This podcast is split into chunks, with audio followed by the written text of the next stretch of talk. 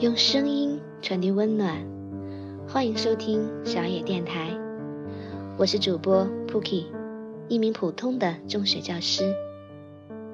今天和大家分享一篇文章，题目是“愿你的生活既有软肋，又有盔甲”。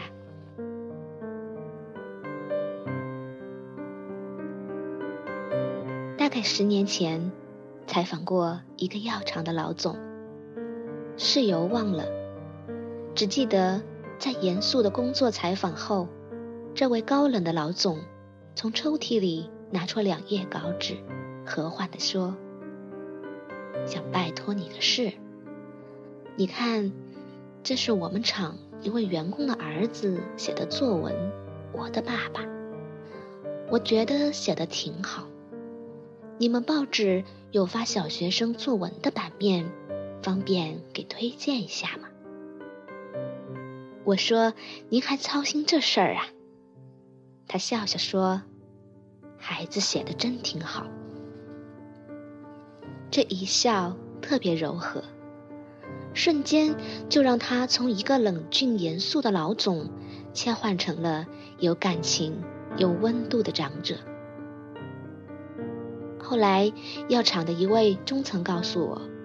这老总早年离婚，之后前妻就带儿子去了英国。他曾经有六七年没见过孩子。虽然儿子后来又回到他身边读大学，但那段缺失的时光就成了他的一个心结，使他对孩子的事特别关注。我们职工要是因为孩子生病请假，都无条件获批，几天都行。带薪。有次，一个工人打孩子，正好被老总撞见。第二天，他专门找那工人谈了半小时，得知孩子是因为要买自行车挨揍，他直接拿了五百块钱，让那工人去买。那位中层说：“平时他很严厉，我们都好怕，但只要涉及孩子，他立马就变个样。孩子是他的软肋。”看来软肋也不见得是坏事。一个铁板一块的男人，因为这点软肋，显露出了慈悲和柔情，让人觉得他不但可敬，而且可爱，这挺好的。大概是人世艰难，我们总希望自己能足够强悍，刀枪不入，百毒不侵，金戈铁马，无坚不摧。其实。绝对的强硬未必能带来成功，而就算成功，这冷色调的粗粝人生也未免寡淡。感受不到风雨的人，也很难闻到花香。人生的很多美好，是柔软的心才体会得到的。那一点恰到好处的软肋，可能正是幸福的藏身之处。其实我们生而为人，便注定了会有软肋。认识和接纳自己的软肋，是我们一生的必修课。当然，一个完整的生命不能只有软肋，在软肋之外，我们更需要盔甲。认识一个姑娘，我们在同一家报纸有专栏，也同在一个微信群里。彼此读了对方不少文章，也常在群里互动聊天。她在我印象里是个特别阳光懂事的姑娘，日子过得幸福滋润。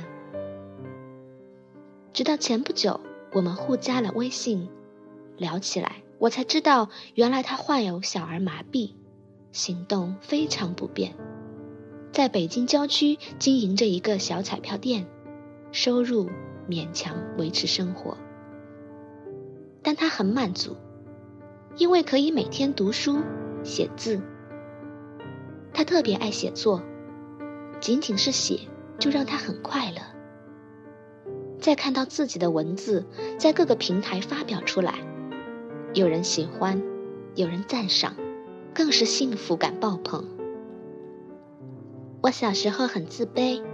也总怨恨老天给了我这样一个身体，他说：“但是现在不了，写作给了我特别多的快乐和自信，也让我活得很有价值感。文字是我的盔甲，让我什么都不怕。这乐观真不是装出来的。偶尔看到他的朋友圈，我总能感到一种蓬勃的生命力。有时会调侃自己的身体，说：“今天左腿变傻了，老想去穿右脚的鞋，坐得太久，站起来时虎躯晃了三圈。咕噜一定以为我背着他去学芭蕾了。咕噜是他的猫。只有真的乐观自信的人，才会有这么明朗的表达吧。人生。总会有这样那样的不如意，而有盔甲的人会对这些不如意有抵抗力，不会太脆弱、太畏惧、太不堪一击，也不会活得太委屈自己。一个深爱的人，一份得心应手的职业，一个生机勃勃的梦想，丰富的学识，良好的品性，从容的心态，都可以成为我们的盔甲。护佑我们在纷乱的人世里笃定前行。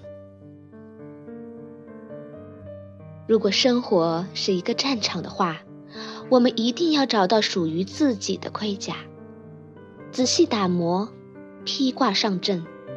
进可杀出一方天地，退可保卫内心安宁。好的人生，该是饱含各种体验的吧。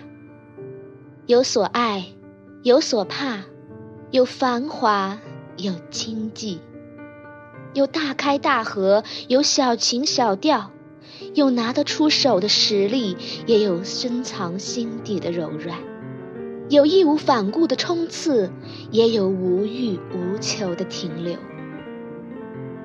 所以，我们需要盔甲，以保护自己的信心和安宁。